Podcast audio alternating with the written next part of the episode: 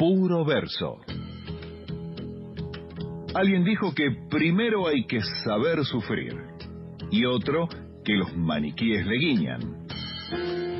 Los versos se renuevan constantemente. Pablo Marchetti nos pone al día con la poética del tango actual.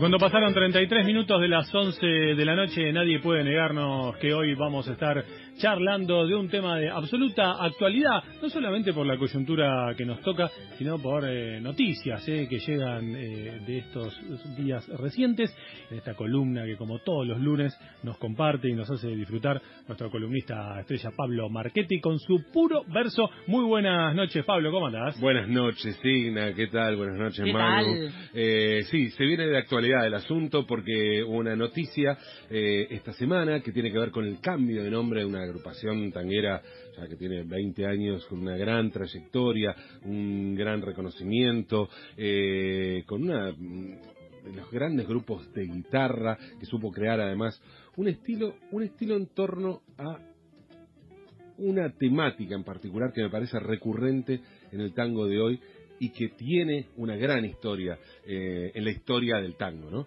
Estoy hablando de 34 puñaladas que cambió su nombre a Bombay, Buenos Aires. Eh, pero vamos a hablar en un ratito de eso, porque el tema hoy que nos convoca es la desolación.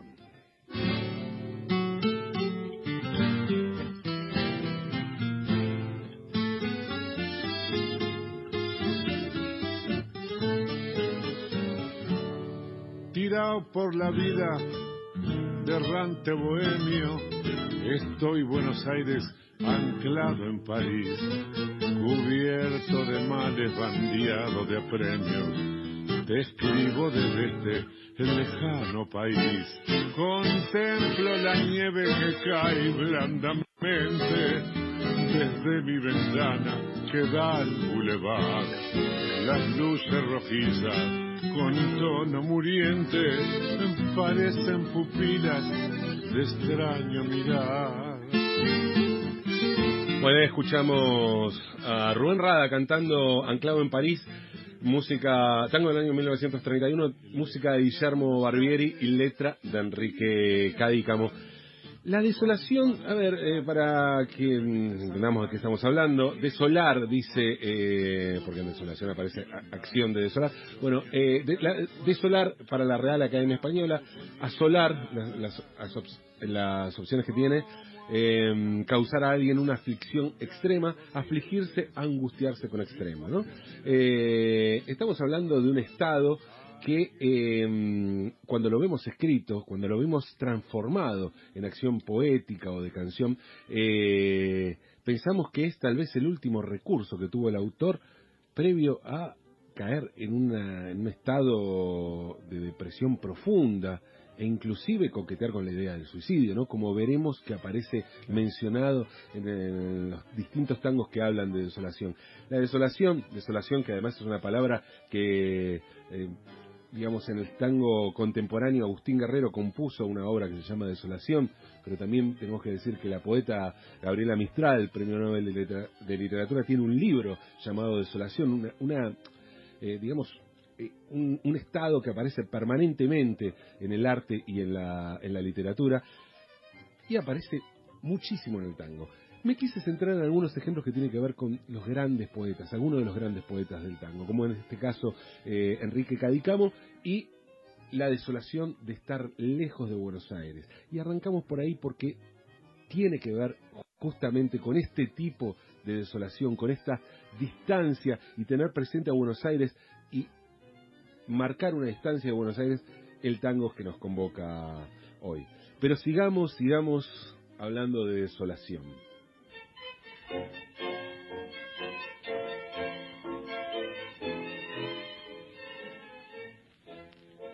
No doy un paso más, alma triste que hay en mí, me siento destrozado, murámonos aquí, ¿pa' qué seguir así, padeciendo a los aquí? Si el mundo sigue igual, si el sol vuelve a salir. La gente me ha engañado desde el día en que nací. Las hembras me han burlado, la vieja la perdí. No ves que estoy en llanta y bandió por ser un gil. Cacha el bufo, soy chao, vamos a dormir. Tres esperanzas tuve mi vida dos eran blancas y una punzó. Una mi madre vieja y vencida, otra la gente y otra un amor. Tres esperanzas tuve en mi vida, dos me engañaron y Bueno, escuchamos Tres Esperanzas, tango de Enrique Santos Discépolo, música y letra. Eh, 1933, la- en la voz de Ada Falcón con la orquesta de Francisco Canaro. Bueno, acá es explícito en cuanto a la posibilidad. o sea, cachá el bufoso y chau, vamos a dormir, ¿no es cierto? Discépolo, digamos, es el gran poeta de la desolación, de la desesperanza en, en el ser humano, en la humanidad toda. Eh, pero hay una cosa muy muy explícita en, marcar justamente esa, esa desesperanza, a pesar de que aparecen imágenes como esta, ¿no? Cachá el bufoso y chau, vamos a dormir, porque mm, veremos que hay permanentemente imágenes que repiten, o sea, no solo se trata de nombrar la desolación eh, en carne viva ese estado, sino imágenes, como veíamos anteriormente en el enclave en París, esa nieve que cae lentamente, ¿no? Y, y aquí este, este cachar bufoso, chau, vamos a dormir, o murámonos aquí, ¿no? Curiosa eh, conjugación del verbo morir. Sigamos, sigamos con la desolación.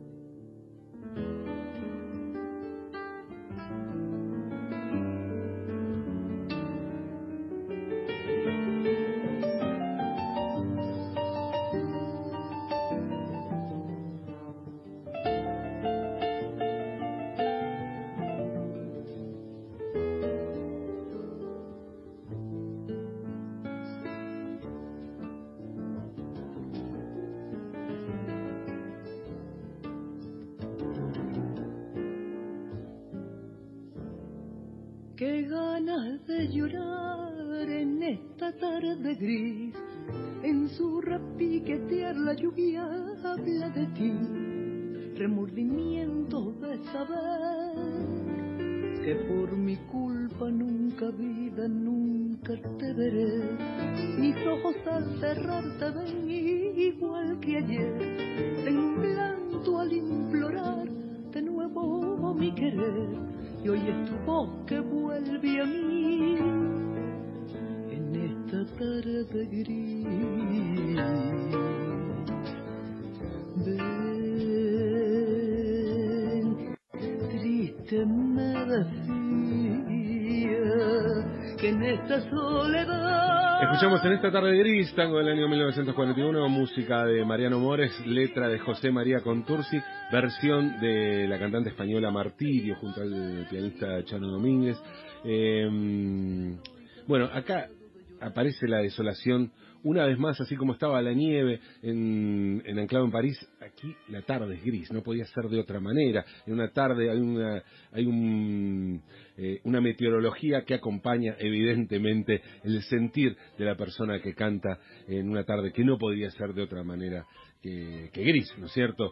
Eh, la lluvia habla de ti y qué ganas de llorar, la lluvia, el llanto, se mezcla la, lo que ocurre con el clima, con lo que ocurre con el clima interior de esta persona en estado de desolación.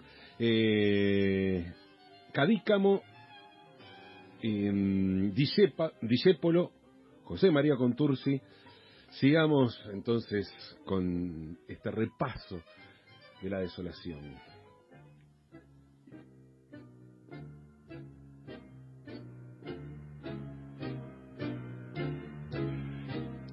Nos habían suicidado los errores del pasado corazón y latías rama seca como late en la muñeca mi reloj y gritábamos unidos lo terrible del olvido sin razón, con la muda voz del yeso, sin la gracia de otro beso ni la suerte de otro error.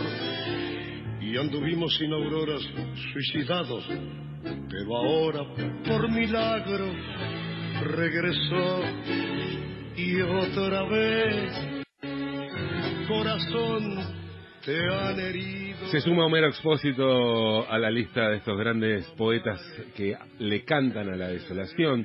Eh, insisto, son muchísimos los ejemplos, e incluso estos autores recurren una y otra vez a- al tema de la desolación o al estado de desolación eh, en sus canciones.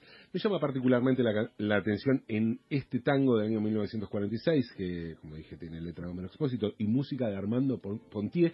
Eh, creo que es la primera vez que se hace explícita una, una lectura surrealista, como la que tenía eh, Homero Expósito, y, y de alguna manera las mete, las mete en el tango, ¿no? Eh, primero, el hecho de cantarle al corazón, a quien le está cantando, o sea, le habla al corazón de manera literal, esto ya lo hemos hablado alguna vez aquí en puro verso, eh, y la idea de que los errores nos habían suicidado, claro, los errores propios, entonces en ese sentido nos puede suicida- suicidar, pero ¿cómo una tercera persona nos puede suicidar? ¿Quién nos puede suicidar? O sea, este, este juego me parece que mm, mucho tiene que ver con este, con este tipo de imágenes eh, propias del surrealismo con las que Homero Expósito tuvo eh, un bueno tuvo conocimiento y evidentemente quiso quiso ponerlo en el en el tango como el y la tía es rama seca como late en la muñeca mi reloj uno no puede dejar de pensar también en, en esa idea de, Salvador Dalí de los de, las las mutaciones que puede tener un, un reloj y por ende el tiempo, evidentemente. Eh, pero bueno, este es un caso de desolación según Homero Expósito. Sigamos, sigamos.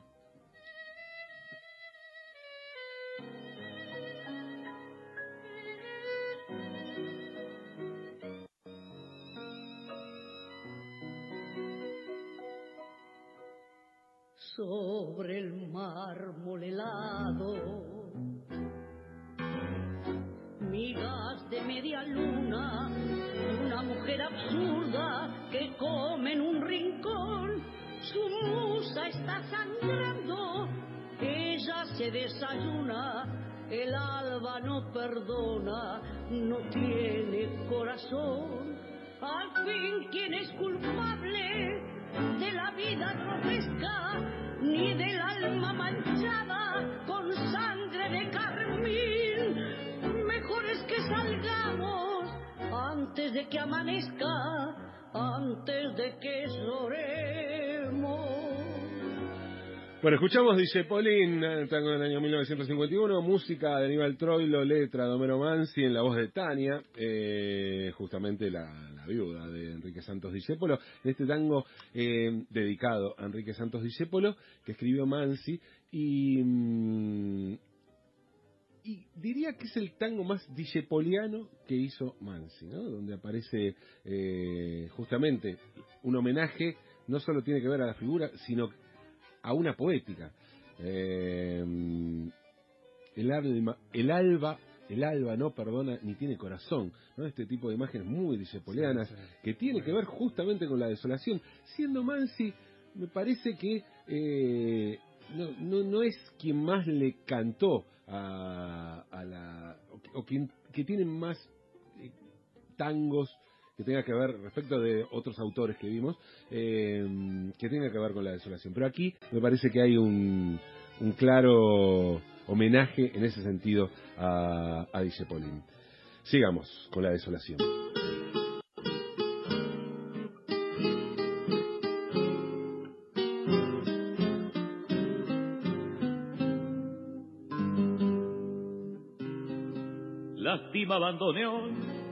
Mi corazón.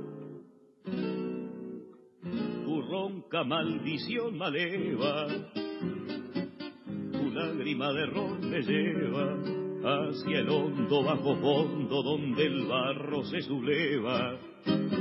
Ya sé, no me digas tener razón. La vida es una herida absurda. Escuchamos aquí la última curda, otro tango clásico, clásico además en el tema. Si hablamos de tangos de desolación, la última curda sin duda es uno de ellos. Eh, 1956, música de Aníbal Troilo, letra de Cátulo Castillo, completando ¿no? La- algunos de los bueno de los grandes poetas del tango cantándole a, este tema. Eh, y en el caso de Cátulo, bueno, ya creando esa, figura no mítica de, de- no ves que vengo de un país que está olvidado siempre creando una nación de la desolación y haciendo una identidad nacional Eh, lo- creo que lo decía su, su idea de país tenía que ver con, e- con un país eh, con una nación propia de un sentimiento eh, que tiene que ver con la desolación, pero claro, fra- fácilmente trasladable a una idea de nación y asociarlo con esto. ¿no? Insisto, son muchos los ejemplos que podemos encontrar de, de desolación en el tango. eh, y también en el tango contemporáneo, no solo en la historia del tango, sino también en el tango contemporáneo. Creo yo que hay dos vertientes aquí. Eh, eh, en donde confluye, digamos, la, lírica contemporánea, de por qué se vuelve de este modo la lírica contemporánea, y ya podríamos hablar inclusive de una de toda una corriente al respecto, ¿no? de agrupaciones eh, que, mm, que enfocan eh, este tipo de mm, o que tienen este tipo de temática o que enfocan, digamos, su, su, su cuestión compositiva hacia este lugar. Eh, creo yo que una, o sea, hay dos vertientes, decía, una tiene que ver con la historia del tango, es evidente, esto es parte de la historia del tango, es parte de la esencia de la historia del tango o de buena parte de la historia del tango. Y por otro, creo yo, forma parte también de una eh, confluencia rockera o de una variante del rock eh, que yo encuentro, y esto lo hemos hablado ya, pero lo encuentro claramente en dos ejemplos. Uno es el disco Espiritango de, de los visitantes, y otro creo que una noche que, que marcó a, la- al- a lo que sería la escena posterior del tango canción o, o esta, o esta vertiente de, de desolación que, mm, que creo yo fue la, la primera visita de Nick Cave a Buenos Aires cuando toca como telonero la, la banda Reincidentes, que entonces era la banda Reincidentes y que después iba a ser la pequeña orquesta Reincidentes, que al mismo que una sintonía similar a, lo que hizo los visitantes en Espiritango, eh, iba a adoptar no una forma tanguera, pero sí de, cabaret alemán vinculado al universo del tango y que eso iba a dar eh, posteriormente bandas como Me darás mil hijos, eh, como Acorazado Potemkin, que no casualmente tienen como invitado permanente, por ejemplo, Alejandro Bullot. Alejandro Bullot, eh, cantor de 34 puñaladas o de Bombay, Buenos Aires. La noticia, la noticia de esta semana y que tiene que ver con, con el tango contemporáneo y que tiene que ver con la canción del tango contemporáneo, eh, indica que la banda 34 puñaladas, después de 20 años de trayectoria, de, un gran reconocimiento eh, por parte tanto de, público como de crítica, premios recibidos, muchas giras por el mundo, decidieron cambiar su nombre. 34 puñaladas por Bombay, Buenos Aires. Así se llama ahora 34 puñaladas, Bombay, Buenos Aires. Eh, en lo personal, me gustaría aclarar que no creo que el poema de Bandíez, amablemente, donde se habla de las 34 puñaladas, sea una apología, sea una apología de un femicidio, por más que habla de un femicidio. Me parece que restringir a un poema que para mí está muy bien construido, hay una muy buena construcción, entre otras cosas, primero porque es un soneto muy riguroso, un soneto narrativo, un soneto que la gran virtud que tiene es no emitir juicio moral alguno sobre el hecho que está relatando. Si pensáramos que todo relato de un hecho violento, como puede ser un femicidio o una violación, deberíamos eh, eh, concluir que, por ejemplo, la escena de la violación en la película La Patota, ¿no? en la remake que hizo de la película de Daniel Tiner, que hizo Santiago Mitre, donde la interpreta a la mujer violada Dolores Fonsi, y bueno, tendremos que decir que eso también es una apología de la violación. Estamos hablando de Dolores Fonsi, de una de las referentes, de las actrices referentes del movimiento feminista y lo que fue eh, el movimiento por la legalización del aborto. Me parece que sería muy, eh, muy corto restringir eh, o, o, hablar de apología cada vez que se habla de un determinado tema o que se el arte describe un, determinado tema. Más bien deberíamos preguntarnos por qué nos pareció, o a la sociedad le pareció gracioso, o, que, tenía una cosa medio de complicidad lo que sucedía amablemente. Pero no creo que el texto sea parte de esa, de esa cuestión. Con lo cual, en ese sentido, no, no veo que, que 34 puñaladas estuviera haciendo una apología del femicidio. Dicho eso, dicho esto, me parece una gran noticia también el cambio de nombre. Me parece que está bien porque, porque lo sintieron de ese modo, porque era inevitable, digo, me he pasado de entrevistarlos, y me parecía inevitable preguntar por eso, dado el momento que estamos viviendo y cómo se resignifica algo así, ¿no es cierto? Em, y, y creo que en ese sentido también fue para ellos sacarse una mochila de encima. Eh, porque uno piensa en 34 puñaladas, hoy, o lo que era 34 puñaladas, hoy, eh, Bombay, Buenos Aires, ¿por qué? ¿Y por qué tengo que preguntarle permanentemente por eso si, si, el grupo no tiene absolutamente nada que ver con, con, esa cuestión. Bueno, acarreaba con un, con un nombre, me parece también una, una una osadía cambiar un nombre que funciona, que estaba eh, muy instalado, ¿sí? Eh, el Gardel, o sea, muy, muy instalado, hicieron giras por todos lados. Me parece también osado en ese sentido, sí, que se aprovecha una situación que, que permite eh, que permite que el cambio de nombre sea bien recibido. Sí, está bien, pero hay que cambiar un nombre que funciona, ¿no? Me parece eh, un, en ese sentido muy destacable lo que hicieron. Em, pero quiero volver al tema de la desolación, porque creo yo que eh, 34 puñaladas es parte de esa escena que, que toma la desolación como eje, y me parece que además Bombay y Buenos Aires es una síntesis perfecta de esa desolación. Em, porque se trata de un tango que, que utiliza esa poética, pero con muy pocos elementos. Tiene una letra muy corta y es un tango bastante largo.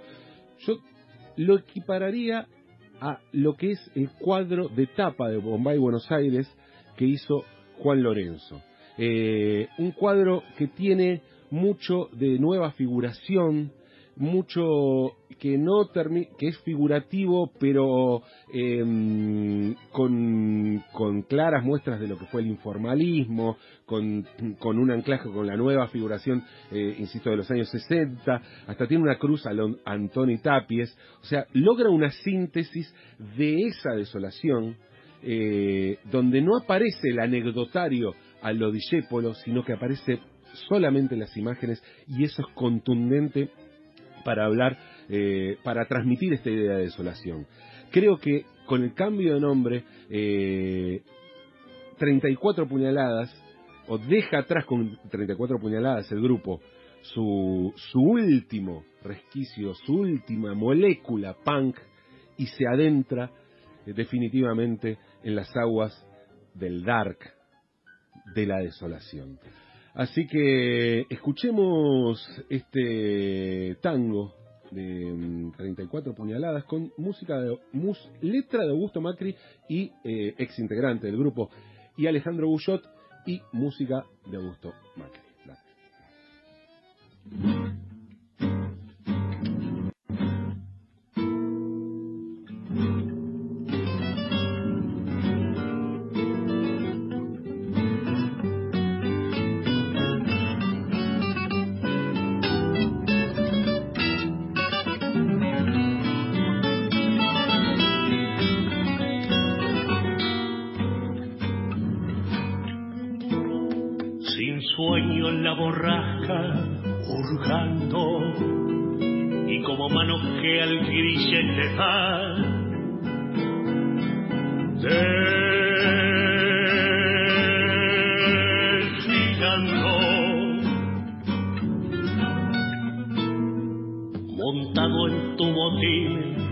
Guerra,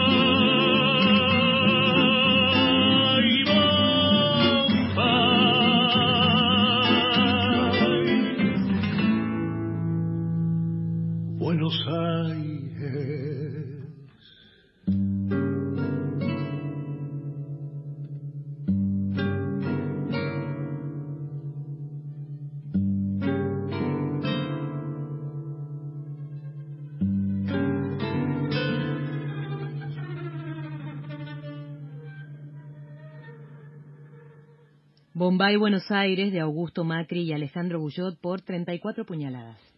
O Ahora es Bombay, Buenos Aires. Ah, vamos todavía, muy bien, ahora sí. Con toda la actualidad, muchas gracias Pablo, impecable, ¿eh? como siempre, la columna redondita y, y además eh, la mejor excusa para hablar de un tema también que, Exactamente. que, que está en boca de todos los tangueros que nos ocupamos de la, de la- del tango de hoy, digamos. ¿no? Absolutamente. 2009 es el disco de Bombay Buenos Aires donde está justamente el tango Bombay Buenos Aires.